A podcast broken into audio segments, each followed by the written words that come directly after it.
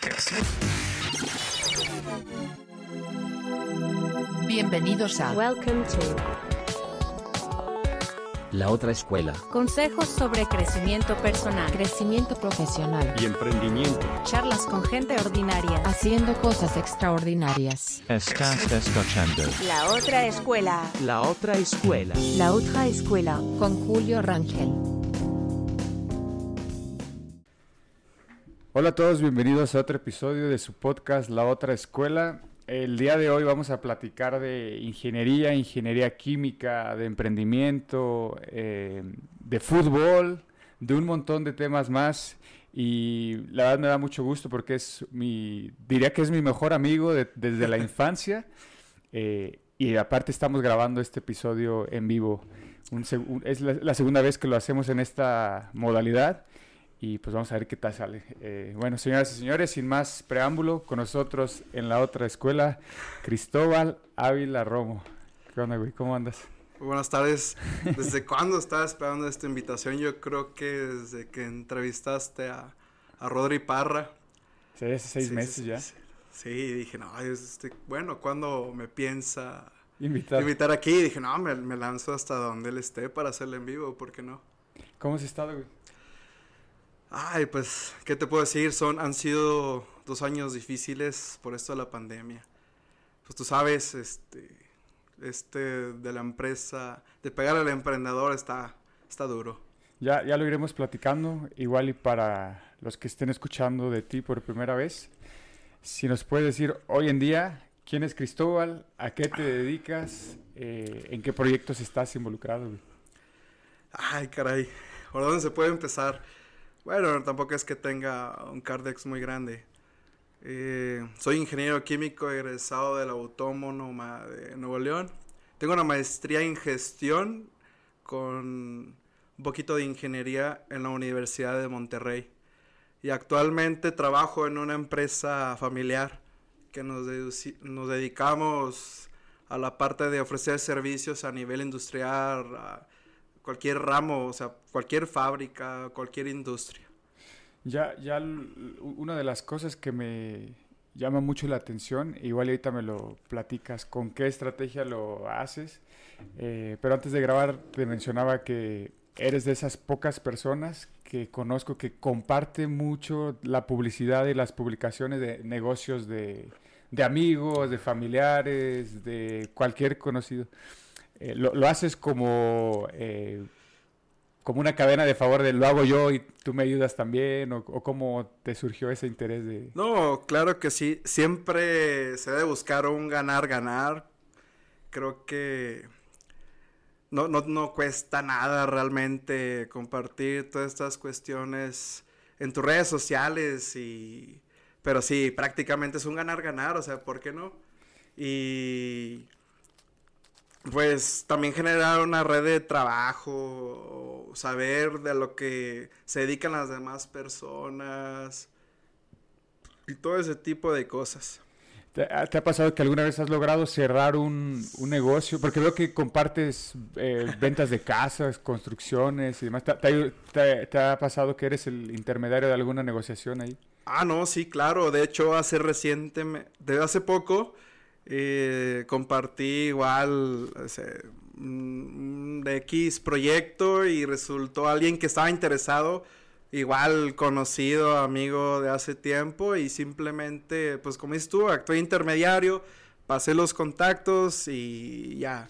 Igual este, esta persona me dice, no, pues si sale algo, pues te invito a la carne asada, ¿verdad? Entonces, ay, pues, como digo tú, o sea, pues al final de cuentas, trabajas esa parte en la que tú mismo estás buscando tu, tu red de trabajo, vaya, tus contactos y tú como uno con- contratista es lo que siempre está buscando, o sea, porque al final si tu cliente te dice, oye, eh, para no evitar, para evitarnos tanto rollo, porque simplemente no haces tú el trabajo? Oye, pero pues yo no me dedico a esto. No, no hay bronca, o sea, tú, hazlo y subcontrata a alguien más y, pues lo facturamos contigo, lo vemos contigo y en base a esa cultura que tenemos, como, no sé, yo creo que esto viene desde los valores de niño, ¿no? O sea, ayudar también a, a los demás. Obviamente, oye, pues, ¿cómo ves? Este, hazme el paro, como decimos. Y ver, este, ¿en qué, en qué nos podemos ayudar? O sea, tú me ayudas, yo te ayudo también. Ya. Ahorita mencionabas de, de esos valores desde niño, nos conocemos desde hace Uh, ya, ¿qué? que No- 97, 96. más o menos, ya hace buen, buen rato. Eh, Claro. Si siguiéramos una línea del tiempo, Cristóbal, cuando tienes, sé, sé que mucho tiempo has pasado en Monterrey, todavía hoy en día, Claro. eh, cuando tenías que decidir qué estudiar, ¿en base a qué tomaste esa decisión? ¿Qué, qué inputs, qué información, qué influencias tuviste alrededor de ti para estudiar ingeniería química, verdad? Ajá. Ay, caray. Eh, pues me gustaba mucho la parte de, de calidad, pero conforme pues ya te vas desarrollando dentro de la, de la carrera, pues empiezas a tomar otros perfiles como la gestión, eh, porque pues realmente lo que yo hago es ofrecer mis servicios desde lo más básico hasta terminar el proyecto y, y cobrar, vaya. Pero desde un principio creo que estuve mal asesorado. ¿Por qué, güey? Ay, caray, porque realmente dices ingeniería química y dices, no, o sea, pues gran parte de todo esto es química, química, mi química. Pero no, o sea, viene la parte de ingeniería para cuestiones de reacciones, cómo funcionan eh, fenómenos naturales que afectan, no sé, cualquier tipo de, de proyecto, ya sea, por ejemplo, para hacer jamón, pinturas, etcétera. Uh, fe- y tenía un profe en la prepa que sí me decía, ¿sabes qué? Pues eres bueno en matemáticas. Me, me gustan estas carreras para ti. Y venía ingeniero industrial, ingeniero civil, ingeniero químico. Y yo decía, química, ok, eh, mi hermano es licenciado químico industrial. ¿Qué diferencia hay entre un Ah, bueno. licenciado y un ingeniero? Así a grandes rasgos, yo estoy, se puede decir más que en la planta y los químicos industriales están más en laboratorio, haciendo pruebas, testeando cosas eh, de- del mismo producto, etcétera. Ok. Eh, ¿Qué tanto influenció eso? De que ya, no sé si en ese entonces cuando tenías que decidir qué estudiar, ¿tu hermano ya tenía la empresa o todavía no? No, no, no, no, todavía no. No, no, no. ¿Influyó Él- de alguna forma que a la Ah, pues yo creo que inconscientemente sí, pero de acuerdo a mi perfil que es- haces en los exámenes, en la prepa y todo eso, sí fue como que, bueno, pues vamos a intentarlo. De perdido ya conozco la facultad, ¿verdad?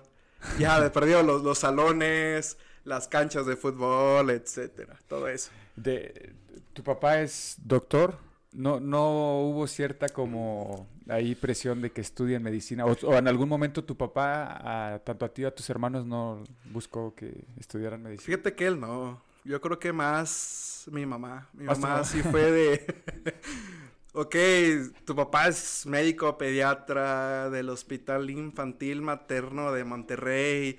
Excelencia académica. Y decías, ay caray, o sea, tienes la vara muy alta. Y entonces, como que yo creo que mis hermanos y yo pensamos lo mismo, decir, no, ¿cómo es si le sacamos la vuelta, verdad? Y.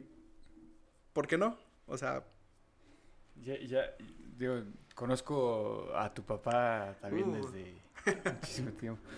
Y es una persona que, que yo creo que ya ahora si analizamos su forma de ser, ya en retrospectiva ahora, creo que sí buscaba o busca enseñar muchos valores desde niño, o sea, mucha disciplina. sí, cuando nos entrenaba, ¿recuerdas? Sí.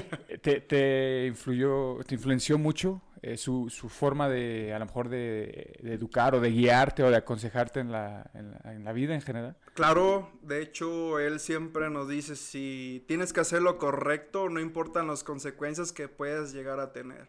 Es lo que se debe hacer y punto. Después de eso, pues todo tiene solución, menos la muerte. Y sí, ah, sí, pues tú lo conoces, o sea, rectito, Sí, muy estricto. amando poder. Sí, pero yo creo que es algo que hoy en día lo creo que lo, lo agradeces ante los retos que se te van presentando en la vida, ¿no? Sí, yo creo que en estos tiempos de pandemia ser resilientes, Sí. antifragilidad de todo y seguir adelante. Ante todo, pues tú sabes, o sea, eh, pues pegar al emprendedor es duro Sí.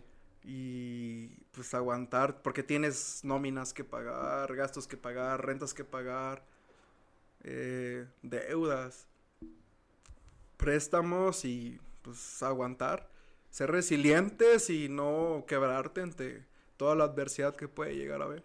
Ya. Oye, ya cuando en tu etapa así, estudiando en, en, en la Autónoma de Nuevo León, en la ingeniería Ajá. química, ¿qué, ¿qué diferencias viste entre lo que estuviste estudiando, digamos la teoría, y contra la práctica, si es que tuviste esos acercamientos ya en el mundo laboral, en áreas de química o algo así? ¿Viste un, gap, una diferencia importante ahí? Sí, sí, sí, sí, hay mucha... Ay, caray, no es por criticar, si ven esto mis profes de, de la facultad no me vayan a criticar, pero yo creo que en base a lo que hemos platicado a mis ex compañeros y yo, eh, teníamos muchos profes teóricos, muy de investigadores y esto y lo otro. No sé, pone un número de 30 profes que llegué a tener, uno había trabajado en la industria. Ellos nos, nos impulsaban un poquito más a ser investigadores, eh, a pegarle un poquito más al doctorado, maestrías, pero realmente el capital humano, humano que podemos llegar a tener como profesionistas, creo que no, no fue atacado por esa parte. O sea, sí nos faltó, sí sal, som- somos muy capaces para resolver problemas, por la carrera es pesadísima. Y pero creo que nos falta esa parte de, de saber trabajar, de saber ser líder, de saber mandar si vas a ser líder también, que es muy importante hoy en día. ¿Qué, digo, igual ahorita tomamos el tema de, de esto de coordinar equipos, pero ¿qué vertientes o áreas como de desarrollo de, de desarrollo profesional? O sea, básicamente, ¿a qué se puede dedicar un ingeniero eh, químico? O sea, ¿tú qué, qué has visto? En, ¿A qué se dedican? Sí, de hecho hace poco, igual en las redes sociales, un compañero compartió que cuando nosotros entramos era que, no sé, en el 2012, 2011 a estudiar la carrera, de- se decía que el, era de las, el top 5 de las carreras mejor pagadas. Y ahora está en el top 5 de las peores pagadas. O sea, 10 años de diferencia. Pero en base a qué Ah, un ranking? estudio que salió ahí, que eh, a mi compa, un saludo a Luis Pérez. eh, que O sea, en le- 10 años se invirtió totalmente. Sí, totalmente. Y, y de hecho, él con él siempre platico de este tipo de cosas y le he dicho, pues que realmente en nuestra generación trabaja ingeniero químico. Uno, dos, de 50. Ya. Está... es- pues, eh, como es una ingeniería, realmente puedes, y si la orientas un poquito, por ejemplo, como yo a gestión, puedes trabajar en hasta en RH, vaya, o sea, eh, gestionar de personal, calidad, eh, no sé, mantenimiento, en, ya en la cuestión de pinturas automotrices, que aquí en San Luis se maneja mucho eso, incluso en esa parte, porque hay poquita química ahí, pero pues se puede trabajar también. Es interesante lo que dices porque coincide mucho con lo que hemos platicado aquí en el Ah, podcast claro. con otras personas, que realmente lo que estudias no va a determinar a lo que te vas a dedicar en la vida real. Más bien lo que hay que hacer es desarrollar esta habilidad para poder estar en constante cambio, crecimiento.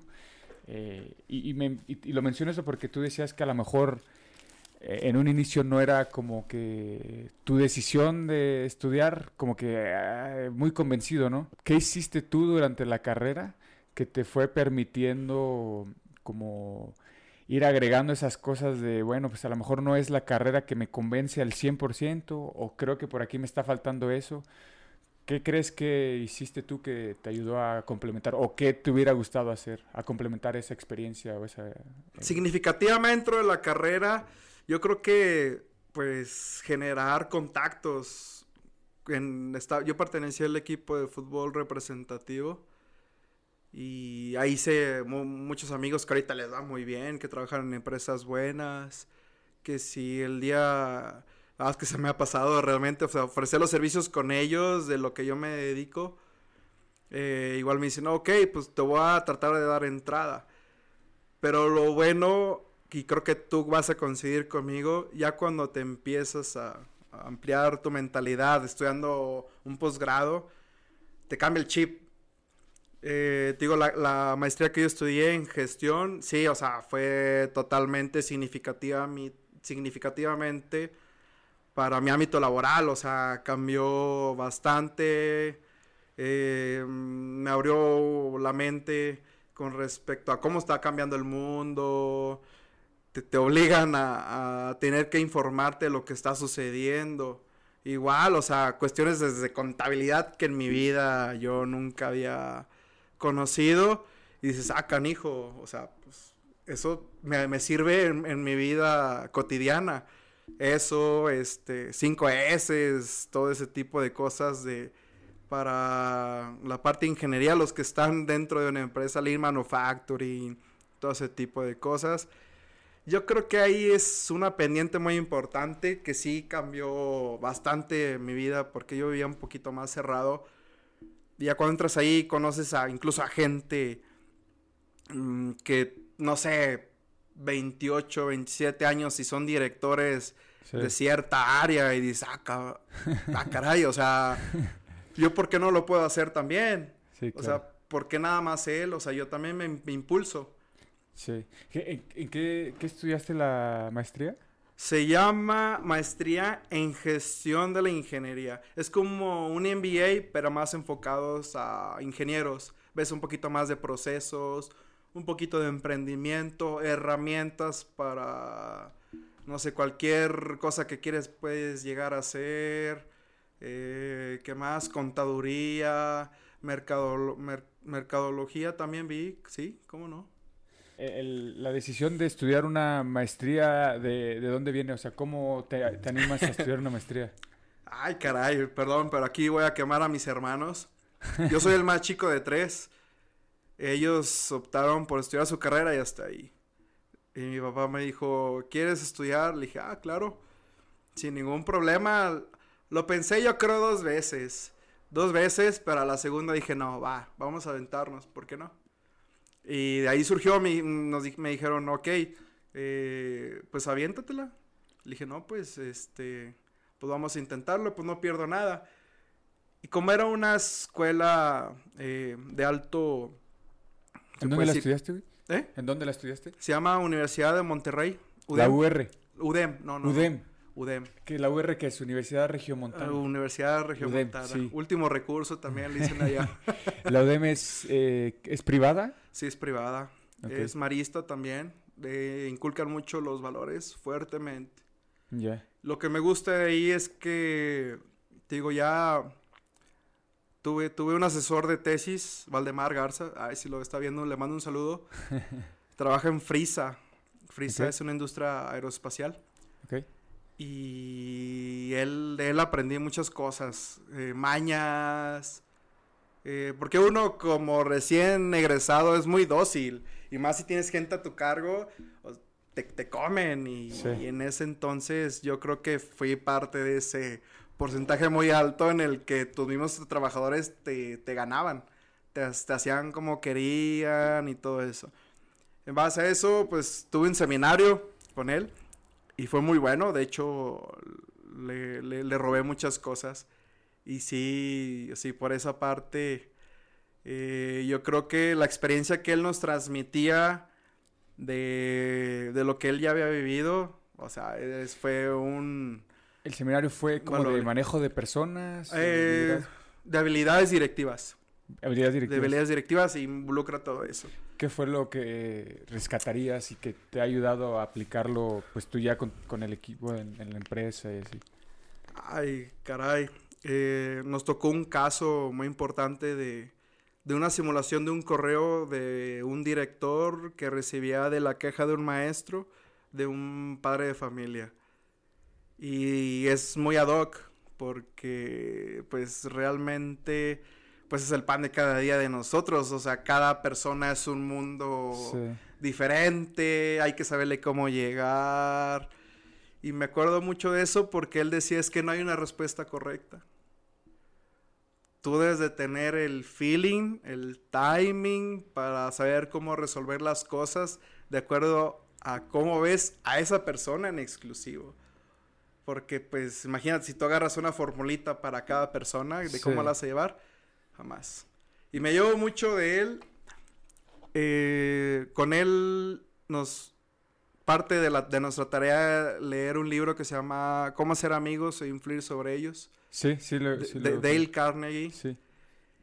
Fuera de eso, pues, de leerlo y todo, era más como que dialogar. Oye, ¿cómo ves esto? De los Rockefeller y de este tipo de, de personas. Y eso fue, yo creo que, en, al menos en esa parte, fue lo que más me ayudó. ¿Por qué? Porque cuando tú llegas a una planta como proveedor, ya te ponen un chorro de trabas. Te ponen bastante trabas y desde el guardia. Sí. Para entrar con el guardia, es que pues no traes eh, tapones auditivos. El casco no es del color de los proveedores. El chaleco, Sí. que traes una rasga, una ras- un hoyito en el pantalón de mezclilla. Y dices, Sí, ah, caray, o sea, son para, para nosotros a veces son como cosas insignificantes porque si nosotros llegamos a las 8 de la mañana, podemos llegar a perder una, dos, tres horas. Entonces sientes trabajar todas las 11 de la, tar- de la mañana y, ok, te andas saliendo a las 4 de la tarde, ¿realmente cuánto fue la eficiencia que puedes llegar a tener o el tiempo laboral que puede llegar a un trabajador o, o no sé? Entonces, por esa parte te metes en la... Ay, caray, no recuerdo cómo es esta frase, pero es realmente hablarle de... ¿Cómo estás, jefe? Buenos Sí. días. O sea, ganártelo, ganártelo. Y... ¿Qué onda? ¿Ya desayunó? Aquí traigo una... Me sobra una coca de, de, de mi, de mi gente, ¿cómo ve? Sí, sí, ¿La sí. quiere? Unas papitas, una torta o algo. O sea, ganártelo realmente. Desde ahí empieza la Sí, desde, ahí empieza y a veces es un dolor de cabeza porque dices, esto realmente, pues... No debería so- de suceder. Sí, es correcto, o sea, no debería de suceder. Pero sí, sí está canijo por esa parte. A- Ahorita platicamos de cómo ha sido, lo- o sea, apoyando a la empresa a tener nuevos clientes, abrir nuevas como divisiones y demás. Pero quiero retomar un punto que decías lo de la maestría porque em, coincide con un, un comentario que decía eh, Jaime Cabrera, un otro invitado que estuvimos, que Ajá. tuvimos aquí en el podcast. Él decía que también cuando él tomó la decisión de estudiar la maestría, él tomó la... Dice que, que el, er- el principal error que, que muchos cometen a la, a la hora de decidir qué estudiar una- eh, el tema de la maestría es, es decidir estudiar sobre algo que ya se dedican. Es decir, si, no sé, estudié licenciatura en mercadotecnia, hacer una maestría, sí, más de mercadotecnia. Y él dice que uno de los criterios fue que trabajar un poco, tener experiencia profesional para ver qué áreas te interesan eh, y ahora sí, en base a eso, pues decir, sabes que quiero una maestría sobre esto. Y la otro, el otro punto que él decía eso es que realmente uno va a la maestría por el networking, o sea, por las personas que van ahí, porque muchos ya trabajan, muchos ya tienen sus negocios y ahí es donde se consiguen contratos, puestos, negociaciones. y claro. él comenta que él llegó a TikTok gracias a, estudiar la maestría en la Universidad de, de Austin. En tu caso, em, ¿qué, qué perfiles había en tu maestría? ¿O qué, qué tipo de profesionistas, compañeros tenías en la maestría? Estoy, estoy de acuerdo, a lo mejor no lo dije directamente, pero sí lo de- implícitamente sí, Sí. lo llegué a decir. Eh, digo, mi carrera de ingeniería química eh, mm, realmente no me gustaba, entonces busqué hacerle otro giro por la parte de gestión y, por qué no, de, de jefe y manejador personal. Tengo, o sea, todas esas soft skills. ¿verdad? Y sí, estoy de acuerdo, o sea, ahí se, han- se hacen networking interesantes porque no llega a- Mucha gente está, está padre también porque llega gente con mucho más experiencia que tú, con menor experiencia que tú, o todo. de igual experiencia que tú. Y me acuerdo de, de, de- de profes, maestros, que ellos hacían esa combinación. Uno arriba, uno en medio y uno abajo, para los equipos de trabajo. Ok. Y, y sí, o sea, estoy de acuerdo.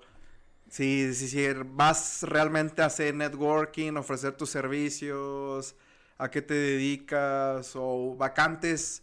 Tengo un grupo de WhatsApp Sí. que siempre mandan, oye, es- está esta vacante en, no sé, en tal empresa, ¿verdad? Y, ah, ok, muchas gracias, ah, ok, tres vacantes, y ok, deja mando solicitud y bla, bla, bla. Y si es, conmigo no tanto, pero sé que en un futuro sí, yo creo que los voy a llegar a ocupar, ahorita todavía no. Sí, claro. Pero sí, sí he llegado a ver que se concreta ese famoso networking que puedes llegar a hacer ahí dentro. Sí, sí, sí, con... Estoy de acuerdo con todo eso y a eso vas. ¿Y por Oye, qué no? y del, del ambiente de estudiar en la Universidad Autónoma, que como cualquier escuela, tanto sea pública y privada, tiene sus pros y sus contras. eh, ¿Viste mucha diferencia en, en los ambientes de... Obviamente uno era, era la carrera y otra la maestría, pero en los ambientes de estudiar en una universidad autónoma, pública y una universidad eh, privada? Sí cambia. ¿En qué Sí, principales? sí cambia. Ay, es que no lo quiero decir porque va a sonar muy feo. No, pero así a nivel general, ¿en dónde sentiste los principales así, diferencias? Mira, eh, yo creo que en la carrera hubo pocas personas, se podría decir, con las que tienes ese match, ¿verdad? Pero yo creo que con la maestría sí fue un poquito más, o sea, coincidíamos en muchas cosas, ideas, mentalidades, eh, hasta para agarrar la fiesta también, o sea, sí, que al final de cuentas ahí, eh, pues, ¿qué Sí, onda? ¿Cómo sí. ves? Échame la mano para entrar ahí a trabajar. Claro. Sí, Ah, sí, sí, sí cambia. Oye, em, ¿en qué momento decides integrarte a la empresa, al emprendimiento? Igual, igual si nos puedes decir, siempre me- se me complica el nombre. De hecho, no hemos preguntado a, a- a qué me... a- o sea, ¿qué hacemos? Estoy sí, esperando eh, eh, pregunta desde un vamos, vamos a hablar de eso ahora sí. Digo, igual, ¿cuál es la empresa? ¿Qué hacen? ¿Y en qué momento decides? Ay, entrar? caray, se, se me olvidó la, la gorra, ¿verdad? La traía para eso, pero se me quedó. Eh, la empresa se llama ACD Epoxy. Es Avila Coating Division, epóxicos. Que es- nos dedicamos a pintar a nivel industrial, con pintura especial para el concreto. Ok. Igual. El, el- ¿Cómo surge la, la idea? ¿Cómo surge la empresa? Mira, la empresa surge en el 2013, me parece que en el 2013. Yo entré en el- a trabajar ahí en el 2014. Eh, mi hermano, que le mando saludos también, Saludos al buen Pablo, si está Sí. escuchando él trabajó en empresas ya extintas que se dedicaban a todo este, todo este borlote. Eh, la empresa, no recuerdo cómo se, se llama, rompe, eh, quiebra. Y eh, todo su personal empiezan a poner su, por ejemplo, los del laboratorio se dedican a vender, la no la materia prima, el producto para instalar.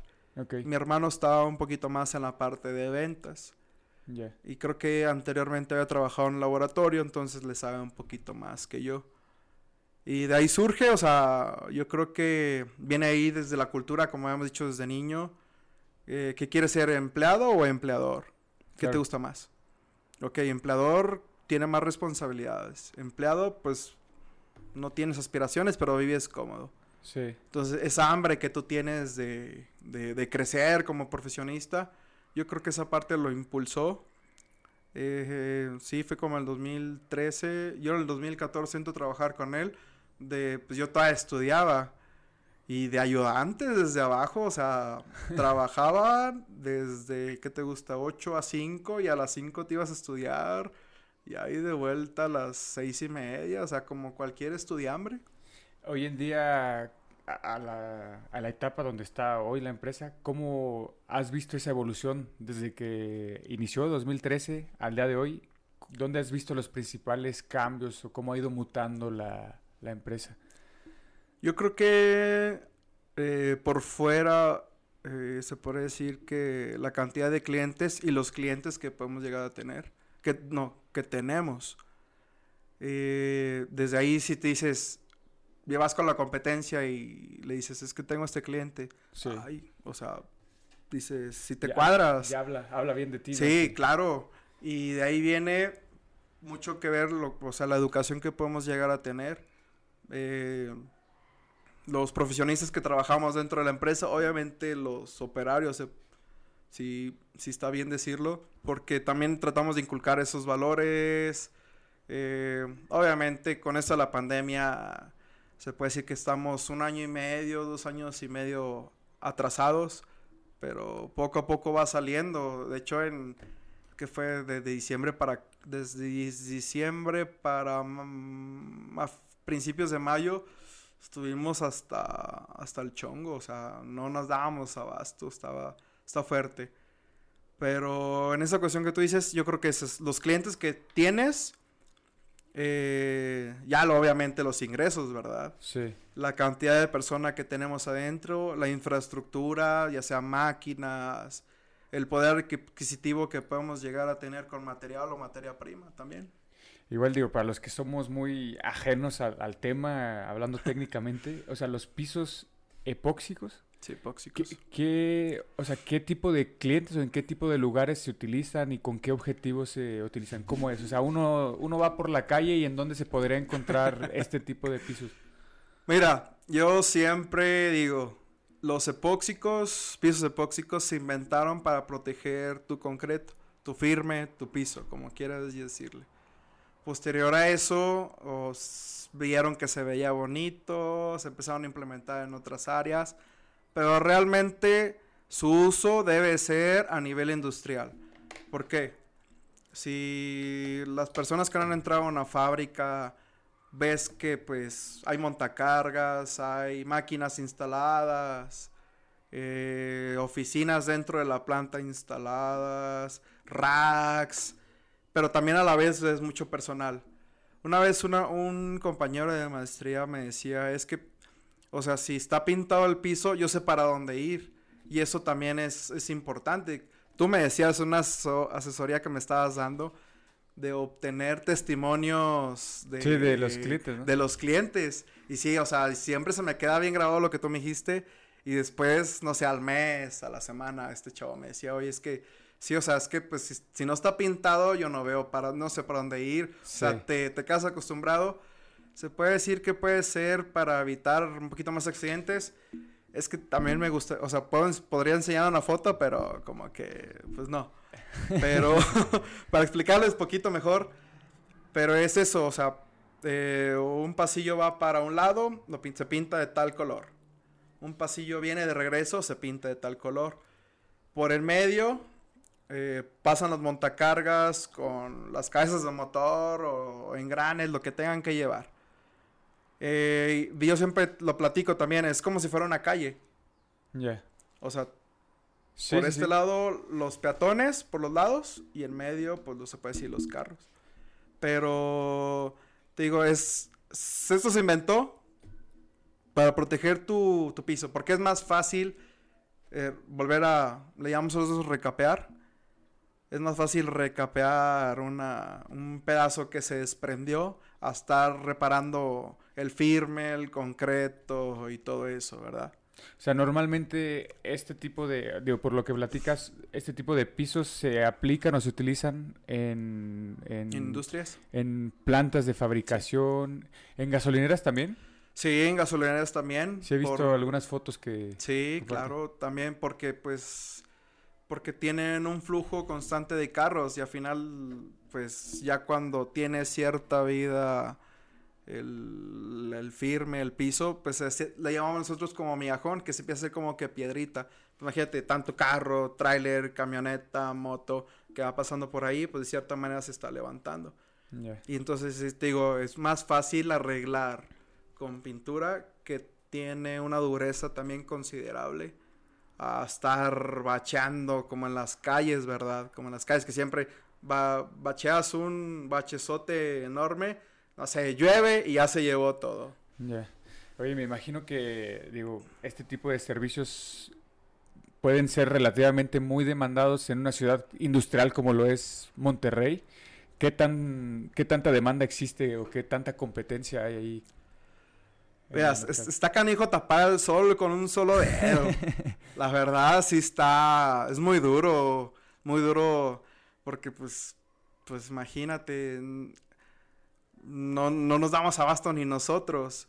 Y Ok. realmente me gustaría tocar ahí ese tema, porque nuestra competencia, yo pienso que no es realmente alguien que se dedica a lo mismo que nosotros Ok, por en base a lo que hemos visto con nuestros clientes, nuestra verdadera competencia es hacerle entender al cliente que una pintura vinílica dentro de la empresa no te va a funcionar. Esa es nuestra verdadera competencia. o sea, lo No. hacen más por el tema de ahorrar o... Que al final de cuentas pintan, ¿qué te gusta? Hace rato que estaba hablando con un ingeniero, no, a- ayer, me decía, es que ya lo pinté tres veces en la semana. Le dije, pues échale cuánto llevas. Sea, lo barato sale, Sí, sale caro a la claro, larga. claro. Imagínate, es, es una franja amarilla de 10 centímetros como por 30, donde se meten para cargar harina de Trimex. Ah, bueno, no, harina, harina selecta se llama. Sí, harina selecta. Y pues haz de cuenta que se meten a cargar todos los bultos y pues pisan la, la- la franja. Imagínate un tráiler de no sé cuántas toneladas. Si, se levanta la pintura, yo le digo, no, mira, es que pues este se ocupa una especie de arena sílica con cierto grosor. Después de eso se le aplica una resina y después una capa de, de con dióxido de sílice para un grosor tal porque pues por esto porque pues la carga que puedes llegar a tener ahí es, es, o sea, es una pintura de ahí de ¿cuánto, cuánto puede llegar a valer el litro de una pintura vinílica? No sé, 80 pesos, no sé. Oye, ahorita que te escucho que lo explicas y eh, pues digo, te dedicas a eso, Ajá. te- tienes muchos términos muy técnicos que los dominas, los conoces, pero ¿fue fácil aprenderlo? ¿O cómo lo fuiste aprendiendo con el día a día o con los trabajadores ahí, eh, los operarios o cómo? Es que es mucha información para absorberla incluso en un año, dos años. Hasta la fecha no hay un conocimiento absoluto de todo eso porque siempre hay diferentes ¿Va cambiando? procesos. Sí, no, no, no es que vaya cambiando, pero te encuentras situaciones diferentes cada, cada día. Pero sí, sí es difícil porque los términos bachear, linear, y dices, "Ah, ¿qué es eso? Sí, Pero no, te acostumbras, ya, pues imagínate, yo tengo que ya ocho años de experiencia, se puede decir. Ponle, sí, ocho, ocho, porque pues empecé estudiando. ¿qué ha sido lo más difícil de, de aprender, tanto ya sea técnico y también lo que decíamos de un poco más de habilidades personales para desarrollar pues tu, tu, tu trabajo, lo que haces en la empresa hoy en día? ¿Qué, qué ha sido lo más duro de, de aprender? Lo más duro, yo creo que manejar en ¿A una gente? camioneta. ¿A manejar? Sí. ¿Por qué? Pues imagínate, traes una tonelada en una camioneta y te están pite y pite a- hacen- atrás. ¿Te ha tocado llevar eh, Ah, sí, camioneta? ese es el pan de cada día, sí. Yo te manejo ahorita ya cualquier cosa y Pero te ¿por manejo qué? toda la zona metropolitana. ¿Pero por qué es difícil? ¿Porque vas, vas a una velocidad más despacio o qué? Pues sí, claro, imagínate, pues traes la camioneta al tope. ¿Qué No, pero, pero también fuera de eso, o sea, eso, eso es a mí lo que más se me ha sí, sí, sí, a lo mejor dificultado. uno, uno no tiene idea, a lo sí, mejor. o sea, es lo que más me hace dificultad. Imagínate Monterrey, que te están pite y pite, choques por donde sea, que te la rayan, que un taxista se te meta y te, te esté diciendo que vamos a agarrarnos a golpes. Dices, oye, ay, te- te- tranquilo, o sea, son de las cosas que no te enseñan en la escuela. a eso voy. Es lo que te decía en un principio, o sea, esas mañas, colmillo, como pueden decirse acá debajo del mundo, no te lo enseñan. Pero nada, ta- también yo creo que gestionar tanto obras con respecto a tiempos y personal. Sí, muy, muy, muy, muy difícil. Como te decía, cada mente es un universo. Hay que... Uno como líder, yo creo que has visto la imagen que sale que pues, como es un líder, Sí, como es un jefe. Es el primero que está. Sí. ahí. Entonces tienes que tomar muy en serio tu papel y me, me- ahora en vacaciones Semana Santa Me decían, Inge, pues es que pues no vamos a acabar ahorita. Le dije, no, pues tenemos que acabar. Y se tiene que acabar ahorita y no nos vamos a ir. Me dice, no, es que ya andamos cansados. Entonces, ¿cómo resuelves eso? Son las 11 de la noche. Están cansados ellos desde las 8 o 10 que llegaron ahí. Y es friega como de, albañil también. O sea, se puede considerar que un poquito más. ¿Cómo resuelves eso? O sea, ¿cómo les dices, oye, tienes que continuar y no nos podemos ir hasta que acabemos y todavía falta mucho? Entonces ahí aprendes mañas, que esto te lo da el tiempo y los coach que puedes llegar a buscar, que debes de encontrar. Les recomiendo tener uno. Ok, ¿cómo ves si les picho la cena? Y el desayuno Sí. de mañana. Sí. Sí, buscar Y los- incentivos, ¿no? Para que Claro. convencerlos, sí, motivarlos. Sí, sí, sí. o sea, ¿Cómo ves este? No, pues de los popos. ¿no? Unos tacos famosísimos y buenos de allá. Que más o menos caros de, de Monterrey. No, de los popos. Ah, yo quiero una gringa. Yo quiero uno de trompo. Y... Así te los ganas. Sí. Eh, fíjate que lo decías ahorita que a lo mejor puede ser un poco parecido o muy parecido al mundo de la construcción, ¿no? Con los albañiles y demás.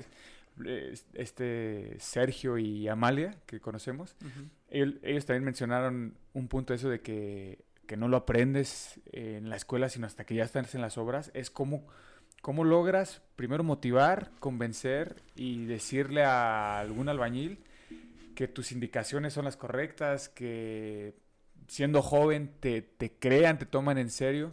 ¿Tú cómo lo has aprendido eso? O sea, ¿qué- qué- ¿tienes alguna experiencia en la que, digo, me, me acuerdo que lo mencionaste en un inicio, de que pues a lo mejor no, no lograbas convencerlos en un inicio o no te creía o te terminabas peleando? ¿Cómo has ido aprendiendo a manejar la gente? Sí, de hecho, el giro de nuestra empresa es construcción también. Es construcción. Sí, es construcción.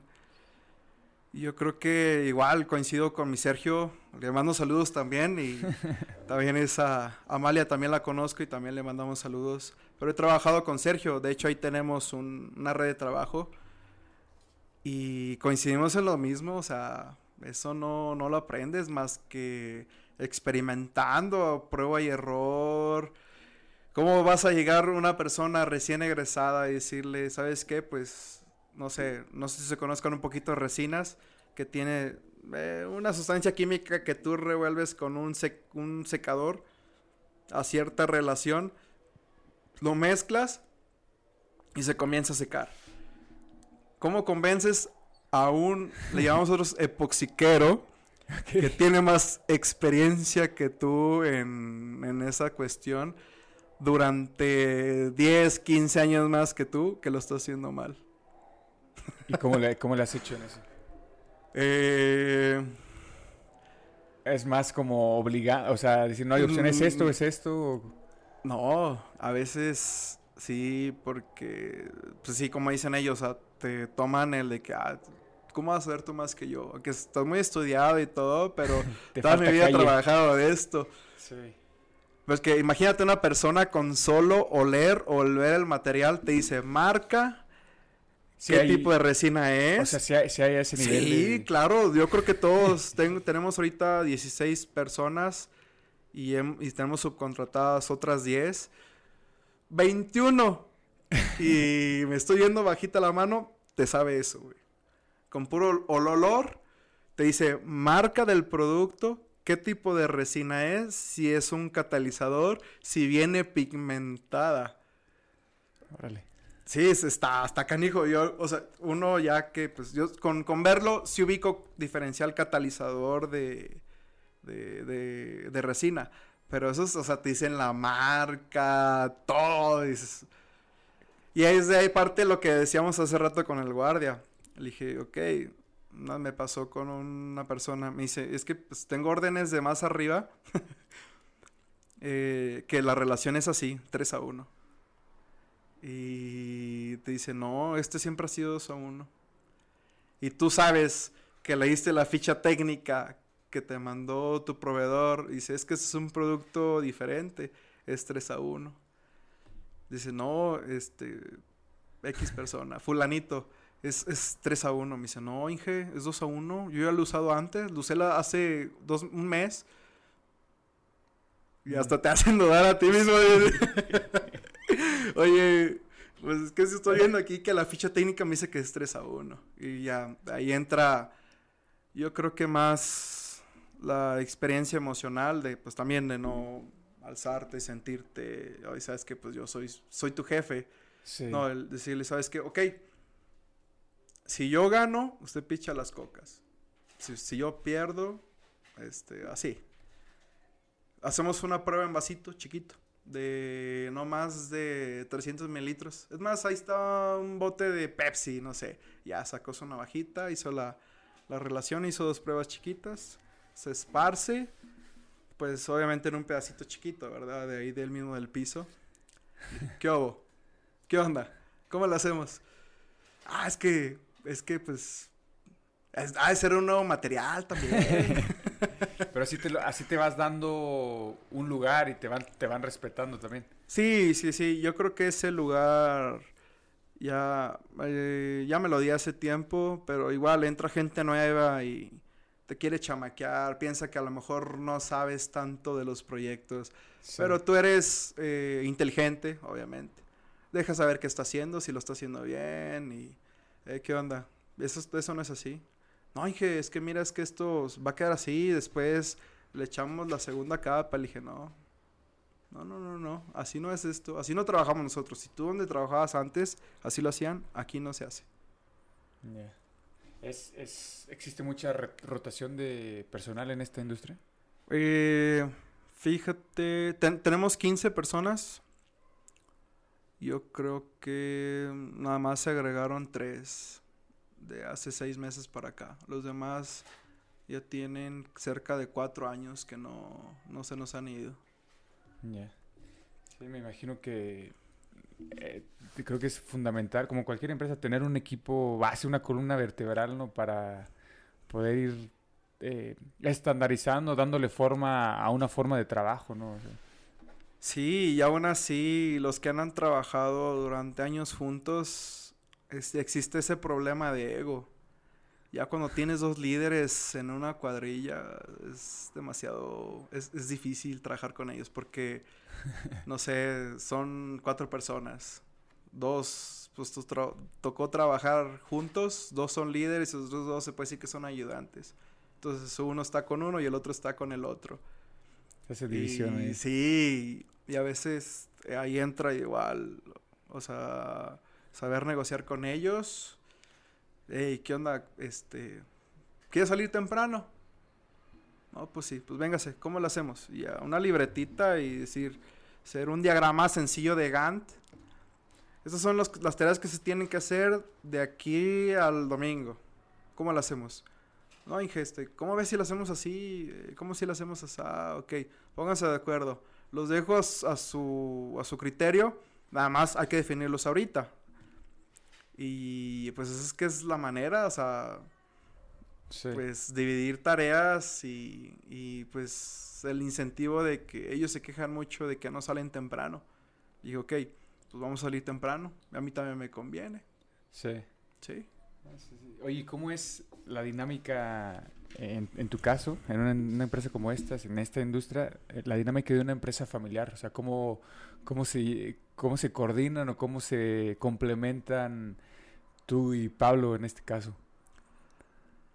¿Cómo nos complementamos? Sí, o sea, ¿cómo, cómo llegan a ese acuerdo de repartirse las actividades? ¿no? De tú, Ah, tú eres mis pues. ojos en esta área, yo me encargo de esto o viceversa.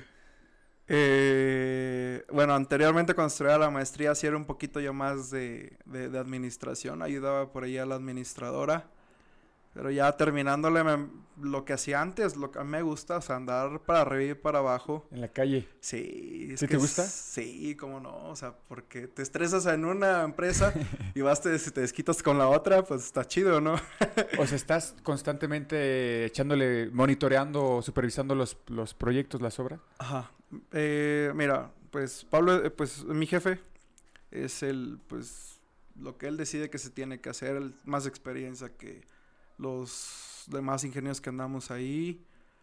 Eh, sí, o sea, él me dice, ¿estás a cargo de estas dos obras? Probablemente eh, después, antes de eso, tengo otras actividades un poquito más administrativas, ¿verdad? Ya. Tú sabes que cuando uno tiene, pues has llegado a tener una empresa familiar, Sí. pagar la luz, pagar sí, el cable, eh, pagar Sí, los sí, sí. trabajadores, todo eso.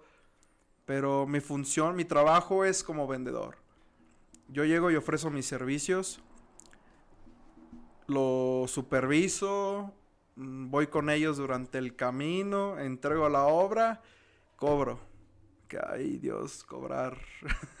Yo creo que sí es, es una de las tareas más estresantes también. Pero sí, o sea, esa es, esa es mi función.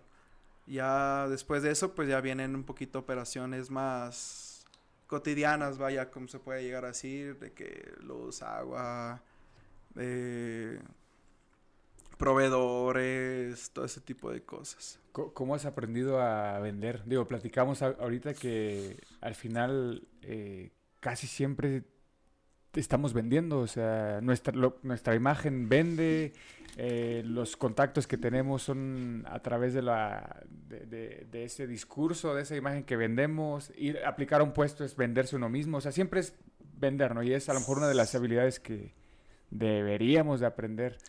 Eh, ¿Tú cómo has aprendido a, a vender en esta industria? Eh, pues yo creo que viendo. Mi, de igual, regreso a los valores desde niño, de- de- decían, es que te tienes que aprender a vender. Y decía, ah, chis, nunca entendía El- ese el concepto. concepto detrás, Sí, sí. decías, ¿vender, ¿vender qué? O sea, pues no estoy vendiendo nada. O sea, vender tu imagen desde... Sí. Recuerdo que un coach que puede llegar a tener, que decía, ¿quieres ser jefe? Digo, no, pues, ah, claro, vístete como jefe. Parece, que parezca que eres un jefe también. Hay que parecer primero, ¿ah? Sí, sí, sí, sí. Entonces, si tú llegas un poquito más, se puede decir, eh, bien vestido, buenas tardes, buenos días, ¿cómo estás? Eh, que los Tigres perdieron ayer, ¿cómo ves? Sí, sí, sí. Eso ayuda mucho. Sí, desarrollar esas habilidades sociales, ¿no? Su- como- suaviza un poquito eso. Espérate, una vez me tocó una persona que no sabía de fútbol y era Esa es tu- esa es tu Sí, carta sí. siempre a la segura. sí, o sea, eso es de fútbol. Sí, ¿Qué, claro. qué- qué regio no consume fútbol? O sea, Tigres Rayados, ya, ya está americanista, ya últimamente ha salido mucho que le van al Atlas. Pero sí, o sea, esa habilidad de llegar y suavizar un poquito las cosas ayuda un chorro. Posterior a eso, o sea, tu típico choro de, mire, pues lo que les estoy diciendo ahorita, porque ahorita me estoy vendiendo también, ¿verdad? Sí, claro. Oye, pero por ejemplo, es, es- en este que te tocó que no eh, le gustaba el fútbol, ¿qué, Ah, pues no recuerdo, creo que cartas hablábamos. usaste? En, en ese tiempo andaba muy fuerte yo en, en temas de economía, creo que por ese lado le di. Sí. Sí, sí, sí, sí, era cuando estaba estudiando la maestría y sí me tocaron, estaba viendo con un profe de, de todo eso, de cómo iba cambiando el mundo, la gasolina, los autos Sí. eléctricos, los robots que hay en China y Japón. Por ese lado creo que me llega a ir. Creo que sí, sí, sí fue por También me dieron ese consejo de que eh, siempre al, al iniciar del día, consumir las noticias de todas Claro. las secciones, de economía, pues, de chismes, de deportes, de salud, de todo. sí. Porque no sabes en qué momento puede ser tu rompehielos en No, una conversación. Y yo me acuerdo que tu papá y mi papá siempre nos decían, es que compra al norte, El- el compra el sí, sol, sí. compra esto, Sí. lee, acostúmbrate a leer las noticias. Es cierto. Entonces yo creo que es un, a los que se dedican a ofrecer servicios es una herramienta valiosísima. Yo en ese entonces, es que estaba más en, en computadora, ahorita ya casi no tanto. Sí leía al milenio. De hecho lo tenían favoritos ahí. me- te metías y leías un poquito. A veces eh, de perdido leías la nota básica, ¿verdad? Que Sí, viene en el encabezado. El, encabez- no el encabezado, lo que venía bajito. Ah, un resumen nomás para ver de qué se trata. Sí, sí, y- o sea, ya con eso te armabas. Ya que el que tiene la habilidad de hablar, pues como que lo vas desmenuzando un poquito Sí, más, sí. ¿verdad? Ya con los conceptos que tú traes, pues lo, lo empapas también. Sí, te sigo totalmente. Sí. Oye, ¿y cómo, qué ha sido lo más difícil de conseguir clientes eh, al, al día de hoy? O sea, ¿cómo, cómo has visto? Porque, digo, comentabas que a veces desde la entrada empieza ya la estrella floja, eh, pero al día de hoy, que si pudieras así resumir, ¿qué ha sido lo más retador de conseguir nuevos clientes? Ah, es que yo creo que siempre es difícil eh, conseguir clientes. Siempre, siempre, siempre. Porque o sea, cuando te pedí asesoría para ese tipo de cosas, tú una vez me dijiste, te digo, tú lo que me dices es muy raro que se me olvide, güey. Es muy raro. Los, los conceptos los tengo aquí. La mejor, el mejor cliente, la mejor recomendación que puedes llegar para obtener el cliente es el boca a boca. Sí, sí, sí. Y tú me lo dijiste y no se me olvida, güey. No se me olvida y... Sí, es, que, es que sí es muy... O sea, cuando un cliente lo, te lo recomienda por ti, lo hace por ti la chamba, pues hasta estadísticamente, o sea, hay estadísticas donde dice que el, el- el porcentaje de conversión de un cliente nuevo a través de una recomendación, una referencia, aumenta porque me lo está recomendando. Es como si tu papá te dice, hijo, cómprate estos tenis, yo ya los usé, están muy buenos. Pues los- le vas a hacer caso, o muy probablemente le vas a hacer caso. Claro. eh, y yo creo que eso es lo más difícil. Ahorita le hemos pegado un poquito a las redes sociales. Sí, Igual con lo que tú nos has aconsejado. Y igual tú me decías que escuchara a, al testimonios. Y Sí, los testimonios. y los testimonios eran de que es que pues nos gustaría saber más, no tanto el antes y el después, sino la parte intermedia. ya. O sea, ¿qué, qué es, qué, qué está haciendo este chavo antes de, de instalar el, el acabado? Etapas posteriores. Como ese contenido educativo, ¿no? Sí, y eso es lo que... De esa manera en las redes sociales, por ejemplo, no sé, que en este año empezamos a meterle un poquito más, porque no era, nos considerábamos una empresa como que no era necesario meternos a Instagram, Facebook y todo ese tipo de cosas. Pero sí, o sea, sí nos han... Creo que, no, y ya cayó un cliente, pero imagínate de publicar gratis y gratis y gratis cayó uno y es considerable. Dices, pues, oye, pues valió la pena, ¿por qué no seguirlo Sí. intentando? Sí, sí, sí, totalmente. Y, pero hemos intentado con revistas Somos Industria, eh, periódicos fuertes allá de Monterrey, pero pues también cuesta una lana. O sea, Sí, el- costo-beneficio yo creo que a veces no es, no es, no es bueno. Y al final, pues las redes sociales, pues vamos a intentarlo. Pero casi siempre con nosotros es el boca a boca. Tocar puertas también, insistir, el que persevera alcanza Sí. pero son procesos ya más tardados. Son más tardados, no, no los puedes decir, oye, pues mañana voy a tener un cliente nuevo. O en un mes. Sacan hijo también. Oye, este, ya, ya entrando a la parte final de la charla y eh, es sobre, igual, lo que siempre te comentaba, ¿no? De, de tips, consejos y recomendaciones que has logrado recolectar al día de hoy de familiares, de maestros, de colegas, de clientes, De coaches también. de coaches sí, también. de. Si, si tuvieras que resumirlo en tres, en tres tips, tres recomendaciones, ¿cuáles serían? Bueno, cuatro. Bueno, Cuatro. yo creo que hay que mapearse dónde están ubicados. Uno de esos, yo les recomiendo un libro que se llama Sálvese quien pueda, de Andrés Hoffenheimer. Sí, es un historiador no argentino que, eh, Sí, que analiza mucho Latinoamérica, ¿no? Sí, está buenísimo ese libro. Es, es una compilación de datos a través del mundo de cómo va evolucionando desde el 2013 al 2018, que fue, yo lo empecé a leer en el 2019. Que hace un análisis de cómo se repite la historia, ¿no? ¿Es ese o ese es otro libro? Ay, no. ¿O este de qué habla? Este habla de, por ejemplo, de la pelea que existe de Estados Unidos con China y Japón por las, las cuestiones de robotización. ya. Eh, Ah, sí. O sea, te, te ayuda a mapearte porque dices, oye, pues que trabajo en calidad. Ah, ¿Y qué tal si te digo que si en, no sé, siete años tu trabajo robot. ya no va a existir? Sí, claro. Entonces, porque él eh, fue de los que ayudó a predecir el impacto que iba a ayudar, iba a haber en, del iPhone en el 2010. Mm, Eh, él es... Sí, ha- habla de cómo, estás, cómo está cambiando el mundo. Cómo está, o sea, cómo está Latinoamérica, cómo está Canadá, cómo está Suiza, cómo está China, cómo está Japón, cómo está Estados Unidos.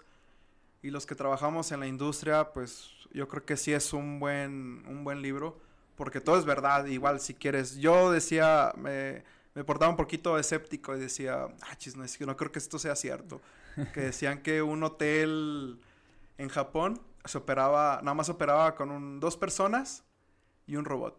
Un hotel, no sé, de Sí. 50, 60 habitaciones. Se da en la ni de chiste. Sí. Entonces te metes y en YouTube, YouTube hay todo. Yo- y hasta se me hace raro porque tiene bien poquitas vistas, 3000, 4000 vistas. Y dices, "Ah, ¿por qué? Pues esto es muy, demasiado interesante. Como, o sea, un hotel era operado en Japón por dos personas y un robot. Y los clientes salían 10 de 10.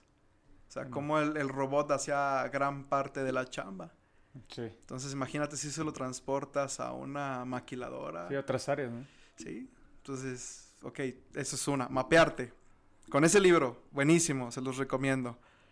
Yo creo que una citada, esta chava, no sé cómo se llamaba, que entrevistaste, que decía que júntate o rodéate de las personas que te ayuden a... A impulsar, que te impulsen. Marcela. Sí, Mar- creo que sí, Marcela. que tiene una- podcast, pues, me gustó mucho tu podcast, fregoncísimo. Marce- sí, te- tiene una, como tú, o sea, es emprendedora, tiene una plataforma de psicología en línea, güey. Ah, ok.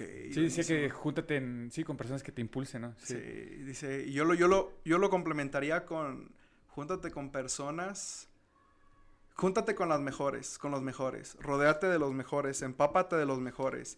Ya cuando llegues en un punto en el que tú eres más inteligente de ellos, ok, o sea, pues, deja, busco otra... Muévete otro. Sí, muévete, muévete a otro lado y eso. Y de, igual de ahí aprovechar networking. Networking es importantísimo. Antes de esto se lo platicaba Julio. Tener contactos de todo, o sea, generar contactos de todo. Contadores, abogados, no Sí. sé, los que te distribuyen el agua. O sea, nunca sabes cuándo vas Cuando lo ocupas. a ocupar. Sí. Y esto es un ganar-ganar. O sea, tú también ve que también que, con qué les puedes ayudar. Qué valor les das, ¿no? Sí, claro. O sea, es un ganar-ganar siempre. Es que ¿es el, ¿es el primero o es el segundo? Este es el, dijiste, El- es el el primero. ma- mapearte, impulsar, eh, rodearte no, de los mejores. No, rodearte de los mejores. Y esto no se lo digo a cualquiera, solamente a amigos, compañeros que estimo. Tener tres hábitos, tres pasatiempos muy buenos. Uno debe ser que te mantenga creativo. Sí. Uno que te mantenga sano, pues, fútbol, correr, etcétera.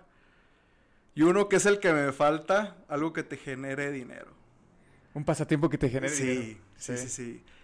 Y yo creo que está canijo porque le pegaba un poquito al trading hace como un año, un año cachito. Sí, recuerdo. Sí. Sí. pero a veces ya con la, cuando se te... Eso era cuando no tenía chamba y luego se te vino la Cuando chamba. tenías el que- tiempo. Sí, dices, es que ¿a qué hora? Sí, claro. Yo, por ejemplo, para que, pues yo juego fútbol, Julio sabe, salgo a correr de repente, no, a lo mejor no se nota, ¿verdad? Pero... y algo que me mantiene creativo, ¿sabe? Soy DJ, pues, tú sabes, le Sí, pego un poquito a la, a la, a la- a la mezclada. Sí. Entonces, para que ahí más o menos se, de- se den esas ideas. Buenísimo. Buenísimo. este. No, ya, ya hace sentido con lo que con lo que platicas. Creo que Ajá. al final, como cualquier emprendimiento y cualquier trabajo, tiene sus retos. Eh, me, me agrada cómo lo platicas porque te da una perspectiva de cómo puede ser, obviamente todos los días son distintos, pero cómo poder hacer un día a día en tu chamba, en tu industria, en tu empresa. Y creo que siempre, o sea, una cosa de lo que rescato es que siempre estás en tu zona de confort, no estás cómodo y lo interesante es desarrollar esa habilidad, o sea, estar cómodo en esa en la incomodidad para poder crecer porque es- eso es lo que significa cuando no estás en tu zona de confort no hay otra cosa más que crecimiento desde aprender a manejar a- bajo presión tratar gente Ah, ca- camionetas grandes acá, pesadas. Sí, sí. no, es algo que a lo mejor tú lo platicas ahorita y créeme que ni por aquí se me había ocurrido que son habilidades que hay que desarrollar. en- Y ya me acordé de la tercera, güey. Sí, sí, ¿De sí, se, se me había pasado. Es que te dije que iban a ser cuatro, pero una fue para, o sea, como que un plus, ¿verdad? Qué bueno que me acuerdas de las habilidades también. Otro chavo tú, que tú tenías, es que me ha aventado casi todos los podcasts en pedacitos que ha hecho Julio. sí. Y me recuerdo, y se me había olvidado, esta es la más importante. Lo traía anotado, pero se me olvidó, güey, se me olvidó mi libreta. Que él decía que aprender antes de salir a la universidad, contabilidad y Excel. Ah, sí, de César, que decía finanzas personales y el Es- Excel. exacto. Sí, sí, sí. Yo le voy, o sea, un poquito más global.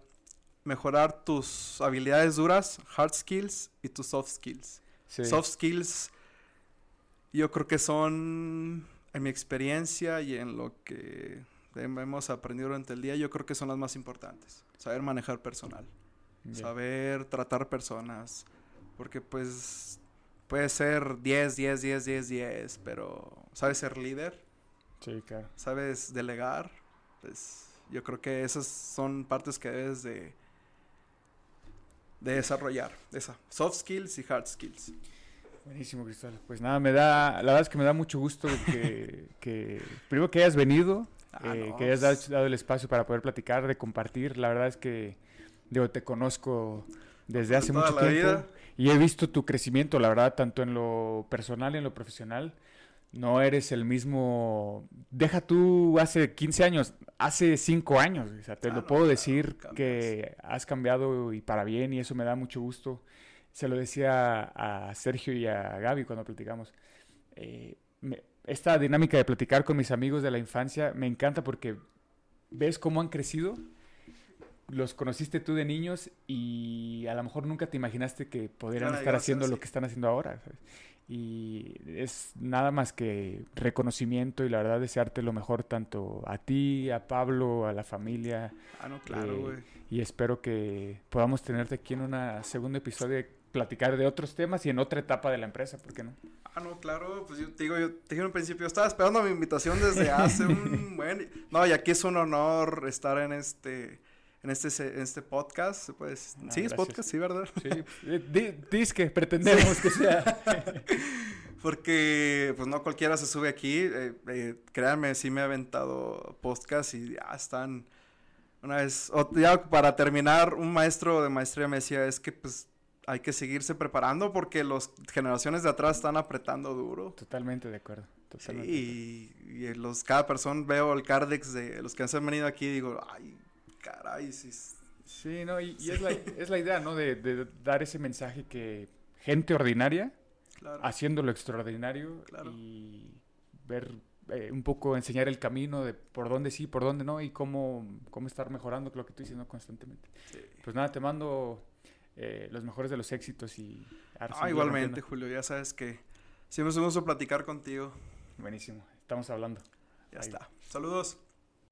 La otra escuela. La otra escuela. Gracias. Thank you. Has escuchado La otra escuela. La otra escuela. Con Julio Rangel.